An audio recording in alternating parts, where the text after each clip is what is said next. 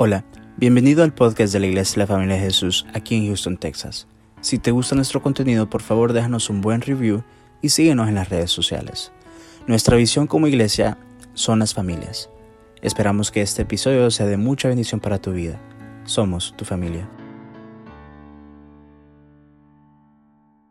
El Señor Jesús. Vamos a empezar un estudio profundo del libro de Apocalipsis. Es un libro hermoso, un libro precioso que todos lo deberíamos de entender y que nos va a bendecir grandemente. Amén. ¿Por qué no nos paramos y oramos para que Dios bendiga nuestras vidas? Señor, te pedimos por la palabra de esta mañana. Señor, bendigo mis labios. Bendigo cada palabra que va a salir de mi boca, Señor, en el nombre de Jesús. Úsame, Señor, con gracia, con denuedo para predicar, para enseñar estas verdades, Señor, en el nombre de Jesús. Reprendo al devorador que quiera robar la semilla en el nombre de Jesús, Señor. Limpio los aires en el nombre de Jesús y declaro libertad en el nombre de Jesús. Espíritu Santo, ministra esta palabra, enséñanos, te lo pido en el nombre de Jesús. Glorifica el nombre de nuestro Señor Jesucristo. Gracias te damos, Señor. En el nombre de Jesús te hemos orado. Amén y amén. Pueden sentarse. Es el libro de Apocalipsis capítulo 1. Vamos a ver eh, cinco versos lo vamos a poner exegéticamente, lo que significa es ir explicando palabra por palabra de este libro, es la manera de interpretar el libro de Apocalipsis para que lo hagamos de una forma correcta. Mire lo que dice el verso 3. Dice, bienaventurado el que lee y, les, y los que oyen las palabras de esta profecía y guardan las cosas en ellas escritas, o sea que hacen también las cosas porque el tiempo está cerca. Leer toda la escritura es una bendición. La palabra misma de Dios dice que toda la escritura es buena, o sea que no podemos obviar ningún libro de la escritura, toda nos va a bendecir. Pero específicamente este libro de Apocalipsis dice que hay una bendición, que somos bienaventurados cuando estudiamos, cuando leemos y cuando hacemos eh, lo que está en el libro. O sea que es una bendición que nosotros leamos este libro. Es una promesa que Dios nos da. O sea que si yo quiero bendecir la iglesia, no, tengo, no tengo que obviar el libro de Apocalipsis. Ahora, pero también el libro de Apocalipsis, en el capítulo 22, nos da una advertencia si nosotros le agregamos a este libro. Dice que aquellos que le agreguen a este libro van a recibir todas las plagas que están en este libro. O sea que hay una tremenda advertencia para aquellos que le quieren poner a este libro. Pero también más adelante, hasta el versículo 19, siempre el capítulo 22, hay otra advertencia para aquellos que le quieren quitar a este libro. Y miren, lo vamos a leer para que lo vea. En el verso 19, capítulo 22, dice, y si alguno quitare de las palabras del libro de esta profecía, Dios quitará su parte del libro de la vida y de la santa ciudad y de las cosas que están escritas en este libro. En otras palabras, tal como usted lee este libro, así lo tiene que tomar. No le tiene que agregar, no le tiene que quitar. Hay una tremenda advertencia. Sé que hay un movimiento, organizaciones muy grandes que les quieren quitar a este libro. Es más, en Brasil ya salió la primera Biblia gay, donde le han quitado los versos que están contra eh, eh, lo que ellos enseñan, lo que ellos creen, y hay una tremenda advertencia de Dios contra eso. Así que lo mejor es tener este libro tal como es y creerlo y guardarlo en nuestro corazón. Yo le digo que estamos llegando a tiempos donde vamos a tener que tener nuestro libro en nuestro corazón. Créalo o no. No sé cuánto han visto una película, creo que es la película de Lee, ¿verdad? Donde el hombre protege ese libro durante toda la película. Véanla, es una película muy, pero muy buena. Y, eh, se trata simple y sencillamente de guardar este libro. Y eso es lo que nosotros estamos llegando a esos tiempos, de tener este libro en nuestro corazón. Luego dice el verso 4, vamos a leer estos versos del 4 al 8.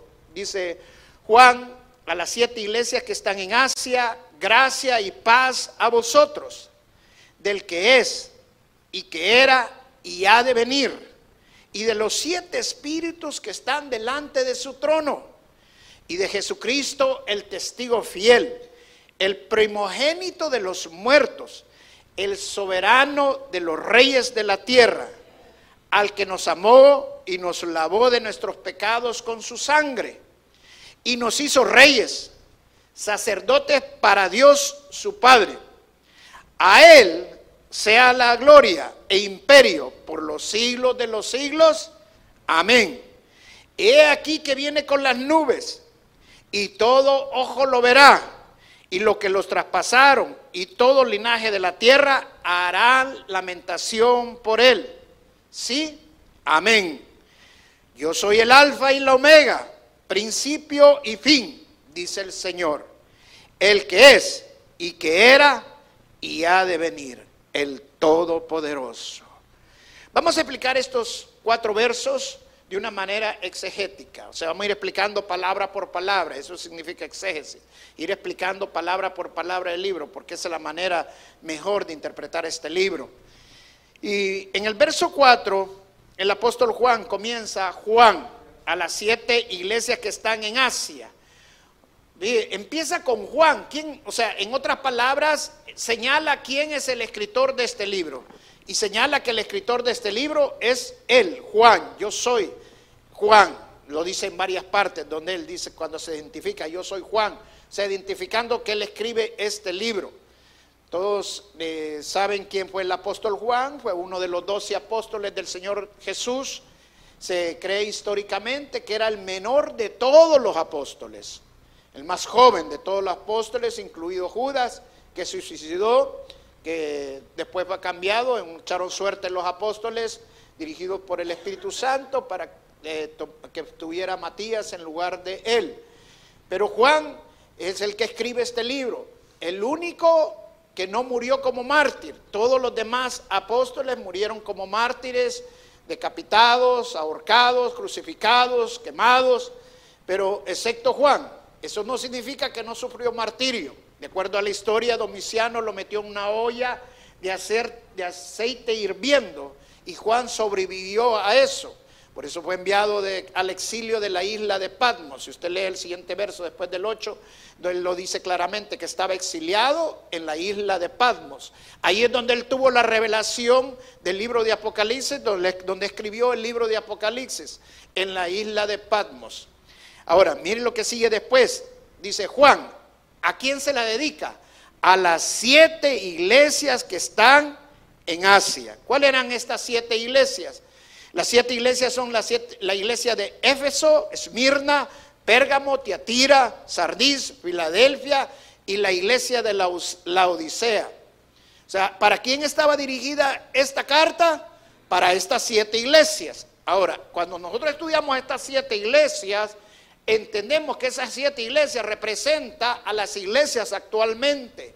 Cada una de estas iglesias representa a cada uno de nosotros. ¿Por qué? Porque nosotros somos ahora la iglesia. La palabra de Dios dice que nosotros somos templo y morada del Espíritu Santo. La iglesia no es un edificio. La iglesia ahora somos nosotros.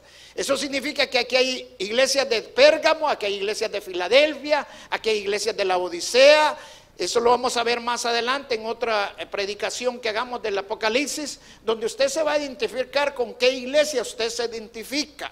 Amén. Entonces la, carta está realmente para la iglesia actualmente, para cada uno de nosotros. Amén. Ahora, mire el saludo que, que, Juan da. Dice Juan a las siete iglesias que están en Asia.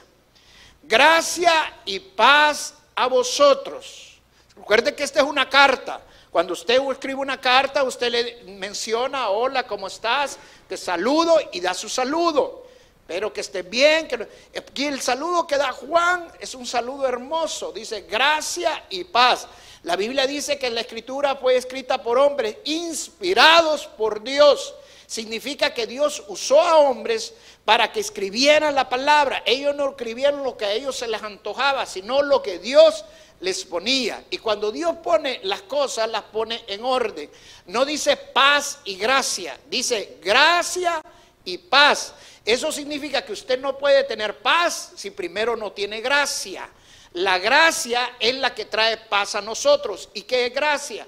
Gracia es recibir lo que no merecemos. Usted no merece tener paz, yo no merezco tener paz. Pero por la gracia de Dios que recibo primero, gracias a nuestro Señor Jesucristo, es que recibo la paz. Es como el arrepentimiento y la fe. No va fe y arrepentimiento. La Biblia claramente dice primero que nos arrepintamos y nos convirtamos. O sea que primero el arrepentimiento, ¿para qué? Para recibir la fe, porque la fe no es de nosotros.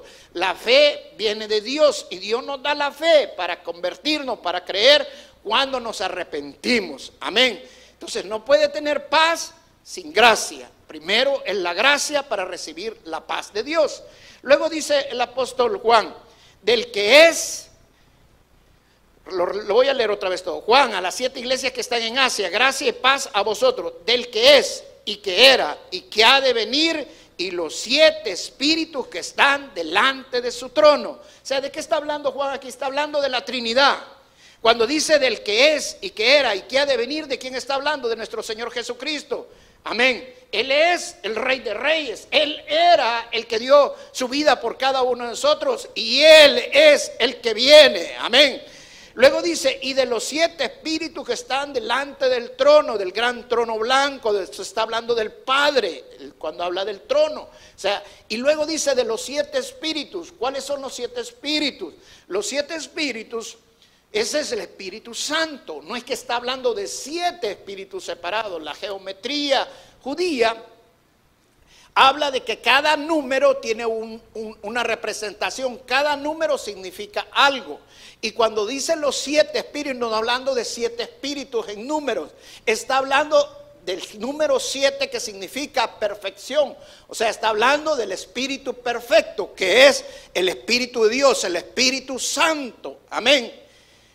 Claro, eh, algunos confunden con Isaías capítulo 11, donde Isaías habla de los seis espíritus, el espíritu de sabiduría, el espíritu de consejo, el espíritu de poder. O sea, son diferentes espíritus, pero ahí no está hablando también de siete espíritus o seis espíritus, está hablando de los diferentes ministerios del Espíritu Santo. Te lo voy a ilustrar de esta manera para que tú me entiendas.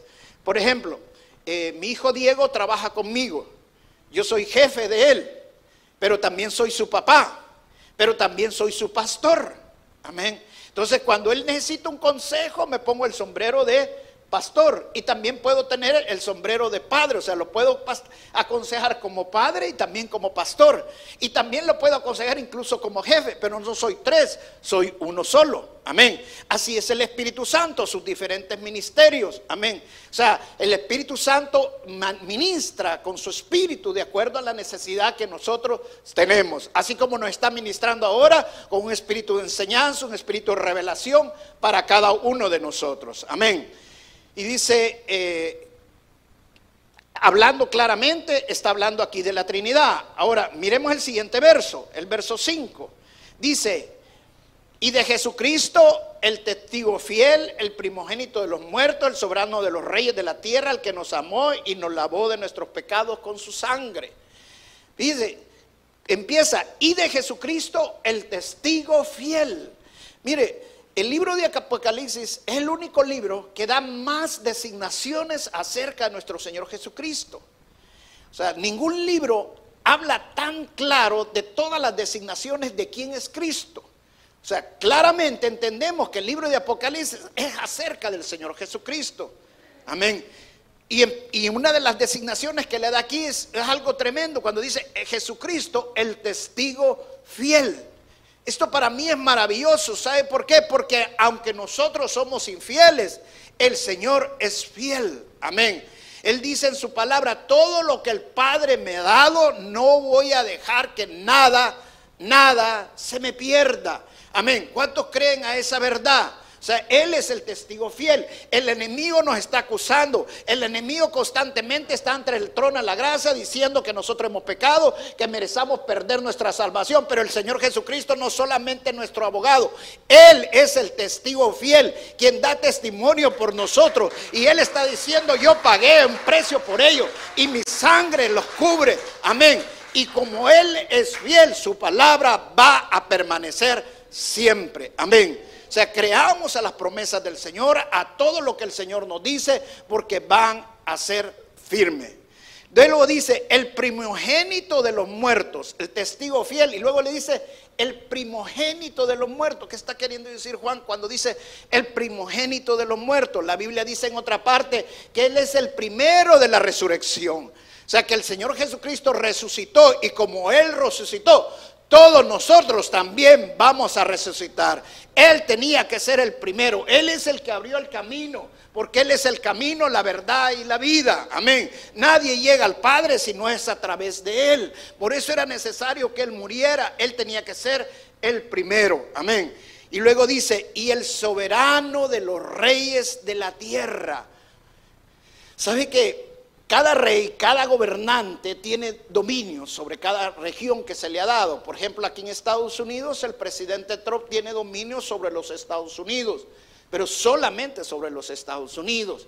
El presidente de la China tiene dominio sobre la China. El presidente de Rusia tiene dominio sobre Rusia. El ministro de, el primer ministro de Alemania tiene dominio sobre Alemania. Pero dice la palabra que el Señor tiene dominio sobre todos los reyes porque Él tiene dominio sobre toda la tierra. Amén. O sea, Él tiene el control de todo. Amén. Él es el soberano de soberanos. O sea, nosotros no tenemos por qué estar angustiados por la pandemia, no tenemos que estar angustiados por las cuestiones económicas, porque no es el Donald Trump el que tiene el control, no es el presidente de la China el que tiene el control, es el Señor Jesucristo que está sobre todo soberano de la tierra. Y luego dice una palabra hermosa, al que nos amó. Fíjense, no dice al que nosotros amamos sino dice al que nos amó, a nosotros. Esto es hermoso, ¿sabe por qué? Porque no es porque nosotros amamos al Señor, no es porque nosotros encontramos al Señor. El Evangelio no se trata de nosotros, el Evangelio se trata de lo que el Señor Jesucristo hizo por cada uno de nosotros. Amén.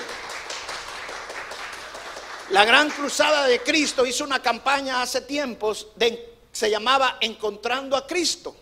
Y el objetivo de la campaña esta, es, las iglesias bautistas, cuando hicieron esta campaña, era de que todo el mundo tenía que dar testimonio cómo había encontrado a Cristo. Hicieron campañas hasta en la televisión y la gente iba a la televisión y decía cómo había encontrado a Cristo. Y estaba bien, era como el enganche para que la gente se enganchara y dijera, bueno, yo, yo encontré a Cristo y estaban contentos y felices y no estoy en contra de eso.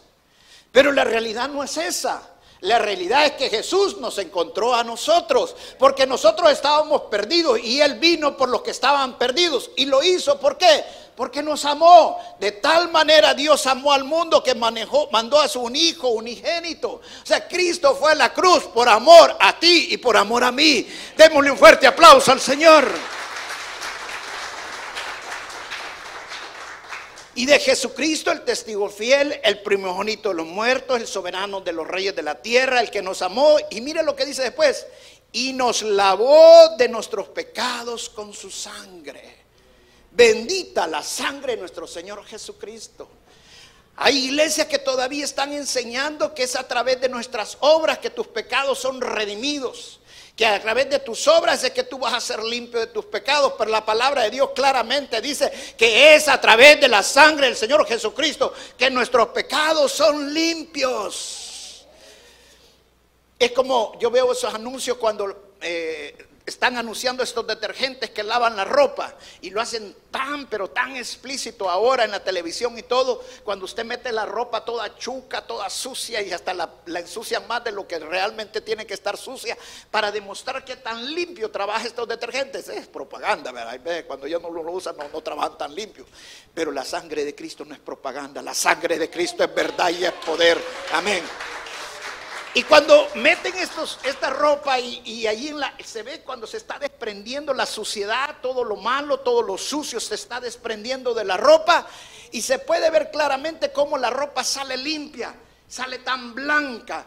Así es como el Señor Jesucristo nos limpia. Cada uno de nosotros estábamos sucios, estábamos mugre de tanto pecado, pero la sangre de Cristo nos deja blancos como la nieve. Amén. No es por lo que nosotros hacemos, es por lo que hemos creído en lo que el Señor Jesucristo hizo en la cruz del Calvario. Eso no nos da libertad para pecar, al contrario, por el amor y el agradecimiento que tenemos con el Señor Jesucristo. Ahora cumplimos los mandamientos de Dios, no por ley, sino por amor al que nos amó. Amén.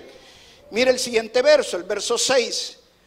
aquí mismo en el libro de Apocalipsis, el siguiente verso dice, y nos hizo reyes y sacerdotes para Dios su Padre. A Él sea la gloria e imperio por los siglos de los siglos. Amén. Sabes que si tú estás sirviendo en la iglesia, no es porque tú quieres servir, es porque el Señor te llamó. Él te hizo rey y sacerdote. El sacerdocio es un servicio a Dios. ¿Qué hacía el sacerdote? El sacerdote lo que hacía era interceder por el pueblo ante Dios. O sea, todos nosotros somos sacerdotes, todos nosotros estamos llamados a ser intercesores del pueblo ante Dios. Desde el momento que nosotros recibimos al Señor Jesucristo como el Señor, nuestro Señor y Salvador, desde ese momento pasamos a ser sacerdotes. Claro, venimos de una iglesia tradicional donde se nos ha enseñado que el sacerdote es uno y que nosotros somos otro. Pero la palabra de Dios no dice eso. La palabra de Dios dice que yo soy sacerdote, que tú eres sacerdote, que todos nosotros los que hemos creído en Cristo Jesús somos ahora reyes y sacerdotes. Amén. Esto es muy fuerte, ¿por qué? Porque espiritualmente nos da otra posición. Esto no significa que nosotros tenemos que deber de menos a la demás gente. Pero lo importante es que tengamos que tenemos una posición espiritual diferente a la que teníamos antes. Que hoy ya no tenemos que actuar como actuaba el mundo, sino que tenemos que actuar como reyes y sacerdotes de la palabra de Dios. Creer a la palabra de Dios y tomar autoridad en el nombre de Jesús, como la palabra de Dios lo señala. Amén. Claro, hay veces nos dan ganas de actuar como lo hacíamos antes en el mundo, pero ya no podemos. ¿Por qué? Porque el Señor nos hizo reyes y sacerdotes. También esto nos habla que si somos sacerdotes tenemos que estar sirviendo al Señor. Yo sé que es cansado, yo sé que hay veces nos sentimos deprimidos, yo veces nos sentimos desanimados de estar sirviendo al Señor, porque no es fácil servir al Señor, no es fácil seguir al Señor, es difícil, pero debemos de perseverar. Mi hermano Brian decía en la prédica de ayer, una prédica hermosa que yo se la recomiendo que la vean, un joven, y decía claramente algo bien hermoso. Él decía, el Nuevo Testamento no te habla de crecer más. El Nuevo Testamento más que crecer te habla de estar firme en el Señor. Y ese claramente, ¿por qué? Porque el Señor nos dice, perseveren, perseveren, perseveren. Y si el Señor te hizo sacerdote, es para que perseveres en el servicio del Señor. No es para que te canses, es para seguir adelante, es para estar sirviendo al Señor, porque Él ya te hizo sacerdote y el llamado de Dios es irrevocable. Amén. Y para quien es la gloria de todo lo que hacemos, dice la palabra, a Él sea la gloria y la honra. Amén. Por los siglos de los siglos.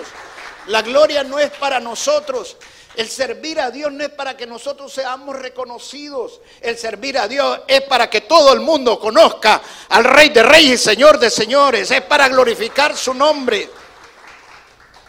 Ahora veamos el siguiente verso, el verso 7. Dice, y aquí que viene con las nubes y todo ojo le verá y lo que les traspasaron y todos los linajes de la tierra harán lamentación por él. Sí, amén. Mire, no dice, y aquí viene en las nubes. ¿De qué está hablando aquí el apóstol Juan? Está hablando de la segunda venida del Señor. Bien, no está hablando del momento que el Señor viene por su iglesia en el rapto. Porque el Señor Jesucristo no viene a la tierra, sino que se queda en el cielo, en el rapto, y rapta a su iglesia. Y la iglesia nos encontramos con el Señor en los cielos. Está hablando de su segunda venida y no dice en las nubes, sino que dice con las nubes. Claro, la escritura dice que así como lo vimos irse, así lo vamos a ver venir. Amén. Claro que el Señor va a venir entre las nubes, pero no viene con las nubes. Entonces, ¿de qué está hablando el Señor? Está hablando que viene con su iglesia. La iglesia ya ha sido raptada con la nube de testigos. Amén. Por eso es la gran diferencia. Cuando nosotros explicamos esto, vemos la claridad de la escritura. Y luego digo, y todo ojo lo verá, y lo que lo traspasaron, y todos los linajes de la tierra harán lamentación por él. Dice que todo mundo lo va a ver. Amén. Está hablando claramente la segunda venida. ¿Por qué? Porque la escritura dice que cuando Él viene, que es el rapto de la iglesia, dice que viene como ladrón en la noche. O sea, viene secretamente, nadie lo va a ver. Claramente hace una diferencia la escritura entre la venida del Señor para el rapto de su iglesia, donde no llega aquí a la tierra, que no es contada como la segunda venida del Señor, porque viene secretamente a llevarse la iglesia y debemos de estar preparados para eso porque está muy pronto de pasar. Pero aquí está hablando cuando Él ya viene, justamente que todo el mundo lo va a ver, todos aquellos que no creyeron y van a ver al Señor venir con su iglesia, con aquellos que se fueron y fueron raptados del Señor, que no estamos ahora con el Señor y venimos con Él. Y sí dice que no solamente los que, que nos creyeron, sino que también dice los que lo traspasaron. O sea, aquellos que lo crucificaron, aquellos que le clavaron eh, los clavos en la cruz del Calvario, que blasfemaron contra él, que lo maltrataron, lo escupieron, le dijeron cosas contra el Señor Jesucristo todo vituperio. Dice que todos esos van a ser levantados simple y sencillamente para que lo vean venir. ¡Wow! ¡Qué cosa más impresionante! Y mira, y no solamente eso, te quiero decir algo. ¿Quién crees que mató al Señor Jesucristo? ¿Quién crees que lo crucificó? ¿Los romanos que lo clavaron en la cruz? ¿Los soldados romanos? ¿O los judíos que lo entregaron ante el gobernador de, de, Jerusalén en ese momento para que lo crucificara? ¿O Dios quien lo hizo que cargara todos los pecados de nosotros? ¿O verdaderamente nosotros? Yo creo que verdaderamente fuimos nosotros los que crucificamos al Señor Jesucristo. ¿Sabes por qué? Porque dice que Él cargó con todos los pecados del mundo. O sea, Él cargó con pecado tuyo y con el pecado mío. Él se hizo pecado y por eso Él mismo se entregó para ser crucificado. Amén. Y toda la honra y la gloria es para el Señor. Amén. Veamos ahora el verso 8. El último verso dice, yo soy el alfa y la omega el principio y el fin, dice el Señor, el que es y que era y que ha de venir, el todopoderoso. Mira qué tremendo. Otras designaciones impresionantes que le hace aquí el libro de Apocalipsis al Señor Jesucristo cuando dice, yo soy el alfa y el omega, el principio y el fin. O sea, este es el principio, este es el fin. Todo lo que está entre el principio y el fin, Él es todo. Cuando dice el alfa y el omega, está hablando del abecedario griego. El alfa es la primera letra del abecedario griego. El omega es la última letra del abecedario griego. Todas las letras que están en medio de este alfabeto, Él es todo. Amén. Yo tengo muchos libros en mi computadora, tengo muchos libros en mi casa, cientos de libros, pero todos estos libros ocupan las 27 letras del alfabeto español. Ninguno deja de ocupar ni siquiera una letra. Eso significa de que el Señor cuando crees en Él, crees todo. Él es todo para ti. Cuando Él está en tu corazón, Él no está una parte de, tu, su vida en tu vida. Él es todo en tu corazón. Él está totalmente en tu corazón. Él tiene posesión de tu vida porque ahora somos posesión de Él. Él es todo para nosotros. Y no es querer que digamos nosotros, hoy Señor, ahora eres todo para mí. No, Él es todo, todo, absolutamente todo. Amén. Y dice, el Señor, el que es y el que era y el que ha de venir, el Todopoderoso. ¿Saben de qué está hablando aquí el Pablo? Está hablando de nuestro futuro. Cuando hablamos del libro de Apocalipsis, estamos hablando de cosas que van a venir antes de la segunda venida del Señor Jesucristo. Estamos hablando de cosas tremendas que van a pasar, de gran tribulación que vienen, de grandes cosas que van a suceder en el mundo, de grandes problemas, de grandes terremotos, de grandes calamidades, de grandes desastres que van a haber en el mundo. Pero dice el Señor, Él es el que era, el que es y el que ha de venir. O sea, en otras palabras, el Señor está diciendo, tu futuro está en mí, tu futuro no está en las calamidades que va a venir. Tu desgracia no está en lo que va a pasar. Tu futuro está en todo lo que tú estás viendo que va a venir. Pon la mirada en mí porque tu futuro está en mí, dice el Señor. Amén. Él es el futuro para nuestras vidas. Él es el todopoderoso. O sea, en otras palabras, para Él no hay nada imposible. Si tú pones la, la, mirada en Él, en medio de las calamidades, en medio de la desesperación, Dios va a brillar entre tu vida. Dios te va a proveer en medio de tu, tu vida. No te va a hacer falta nada. ¿Por qué? Porque Él es el todopoderoso. A Él no le falta nada. Amén. Aunque haya crisis en el mundo, en el reino de Dios no hay, no hay crisis. Aunque hayan problemas en el mundo, en el reino de Dios no hay problemas. Aunque haya pandemia en el mundo, en el reino de Dios no hay problemas, no hay ni pandemia.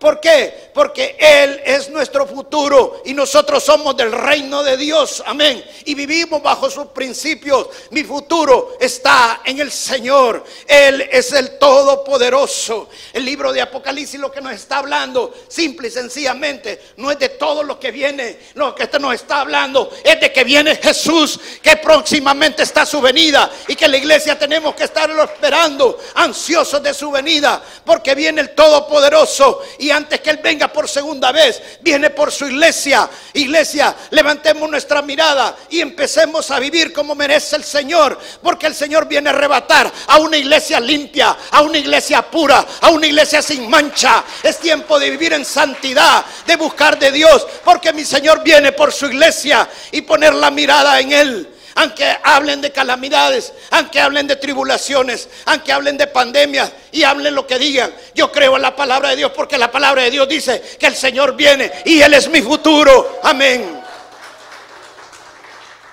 Cuenta un pastor bautista, una iglesia que se le quemó. Llegaron a, a la iglesia unos jóvenes un sábado en la noche a robar. Y después que robaron, quemaron la iglesia. Era una noche helada, había mucho frío. Y cuando tiraban agua de tan helado que estaba, que el agua se terminaba congelando. Y se perdió todo, se quemó todo porque no la pudieron apagar realmente.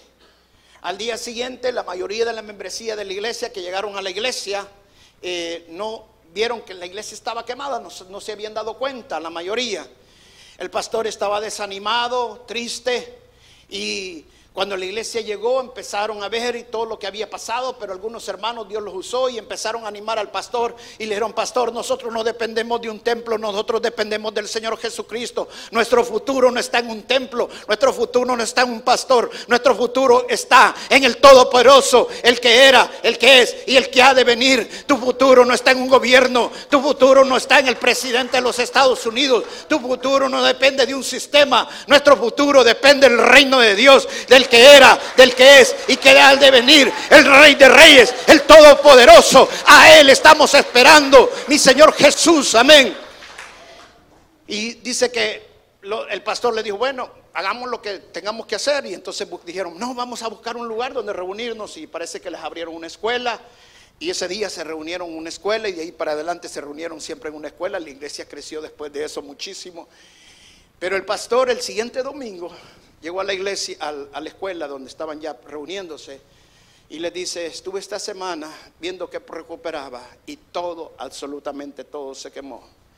Cuando entré a la librería de la iglesia donde tenían cientos de libros que habían guardado, cuidado, donde los hermanos llegaban a estudiar y se hacían estudios bíblicos y todo, encontraron, encontré un libro, el único libro que no se quemó de toda la librería y es este, la palabra de Dios.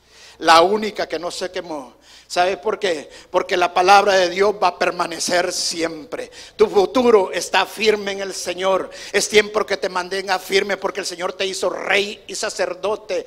Y cuando Él te da un llamado, te da un llamado irrevocable. Como decía mi hermano Brian, el Señor, más que a crecer, nos manda a estar firme, a permanecer en el Señor, a buscar de Él. Si Dios nos trajo a este lugar, es para servirle al Señor, porque aquí somos reyes y sacerdotes. Es para darle gracias al Señor. Yo sé que te cansa muchas veces. Yo sé que es muy difícil muchas veces. A mí mismo me dan ganas, hay veces de tirar la toalla. Pero el Señor me hizo un llamado y yo voy a permanecer en el llamado que el Señor me ha dado. ¿Por qué? Porque Él es el que era, el que es y el que ha de venir, el Todopoderoso. Mi futuro no está en lo que yo hago, mi futuro está en lo que yo he creído. Y yo he creído en el Rey de Reyes y Señor de Señores. Yo no dependo de un sueldo, yo no dependo de lo que me pagan, yo no dependo de lo que si yo gano o no gano, yo dependo en lo que he creído en mi Rey Todopoderoso. Esa es la firmeza que nosotros debemos de tener en estos momentos y debemos de afirmarnos. Amén.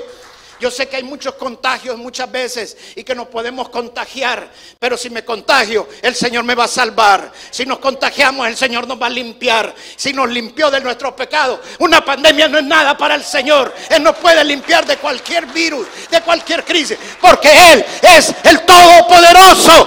La honra y la gloria al que merece la gloria. Párate y dale la gloria y apláudele con todo tu corazón. Dale la honra y la gloria al que merece toda la gloria. Dice la palabra que todo lo que hacemos es para darle la gloria y la honra al que merece toda la gloria para siempre por los siglos de los siglos. Amén. Gloria al Señor Jesús. Amén.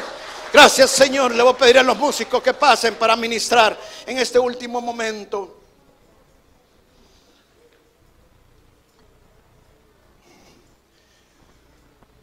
Un hermano en una ocasión, cuando iban a predicar hace tiempos acerca del libro de Apocalipsis, iba a predicar de la gran tribulación. Y la hermana se salió. Y cuando yo le digo, hermana, ¿por qué se salió?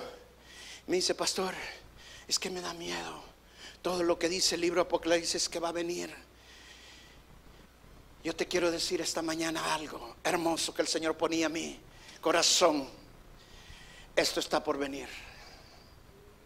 Si no es que ya estamos en medio de esto.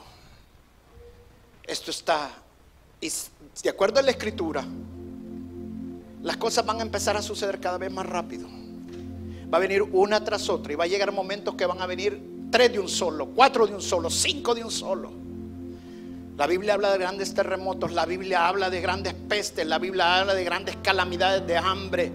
La Biblia habla de muchas cosas, todas esas son señales de la segunda venida del Señor Jesucristo.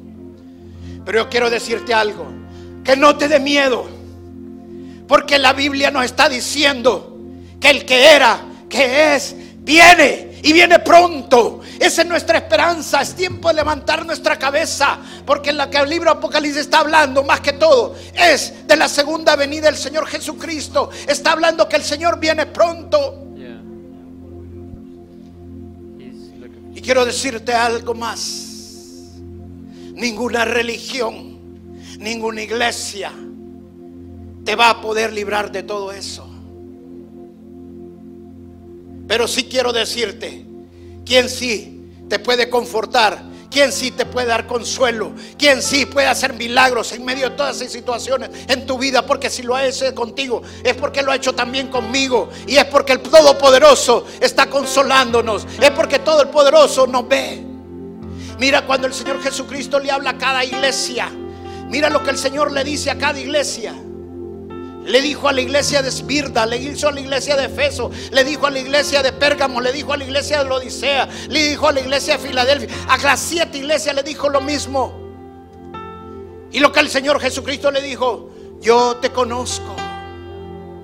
El Señor te dice esta mañana, yo te conozco. Y si Él te dice yo te conozco, es porque el Señor sabe quién sos tú y quién soy yo, porque Él nos amó. Y Él no nos va a desamparar. Pon tu mirada en el Señor.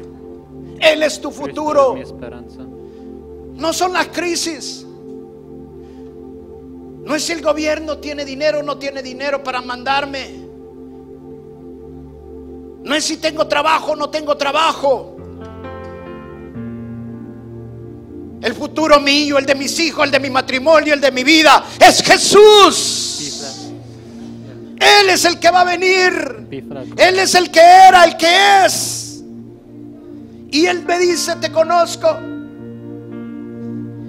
Y el Señor Jesús le dice a cada iglesia, Dios conozco tus obras, sé lo que has hecho. Es como que le dieron una palmadita en la espalda y le dijeran, has hecho bien. Pero después le dije, pero, pero tengo contra ti.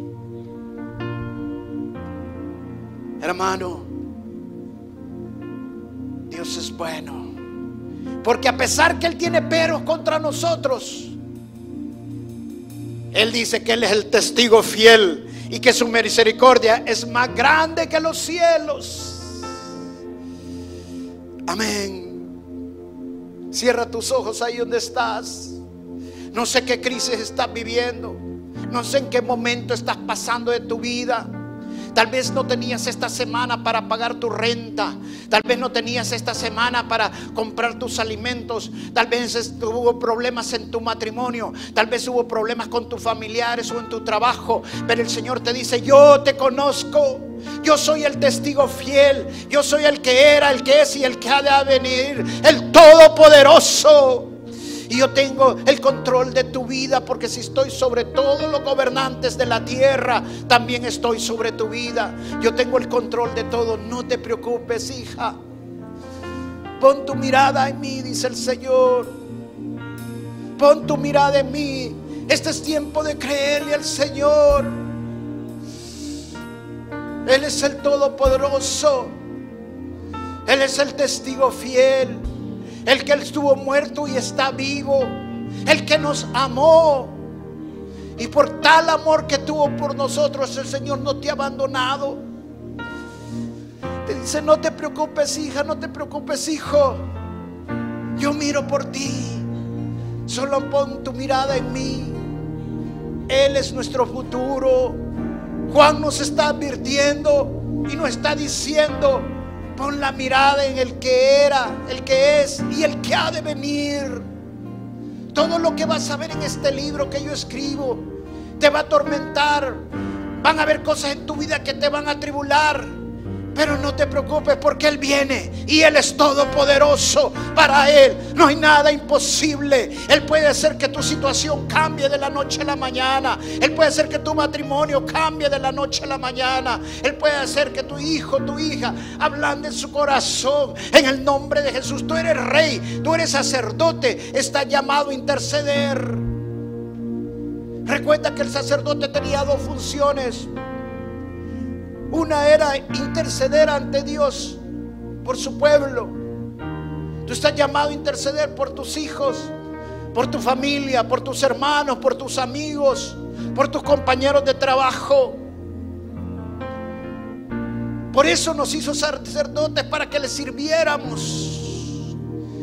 Y la segunda es hablarle al pueblo de Él. Tal vez estás en un ambiente de bullying contra ti por lo que tú crees. Pero levántate, eso es espiritual. Tú eres reina, tú eres sacerdote en el nombre de Jesús y da testimonio del Señor. Declara la palabra de Dios con autoridad y con poder, porque son huestes celestiales. Pero la autoridad que Dios te ha dado es para que te levantes y declares con fe lo que has creído en el nombre de Jesús. Y la sangre de Cristo que tiene poder no solamente te limpia de pecado, sino que rompe toda cadena de inmundicia, toda cadena de drogas, toda cadena de incredulidad, de impiedad, en el nombre de Jesús. Oh, gracias Jesús, te alabo y te bendecimos. Cántale al Señor esta mañana con todo tu corazón.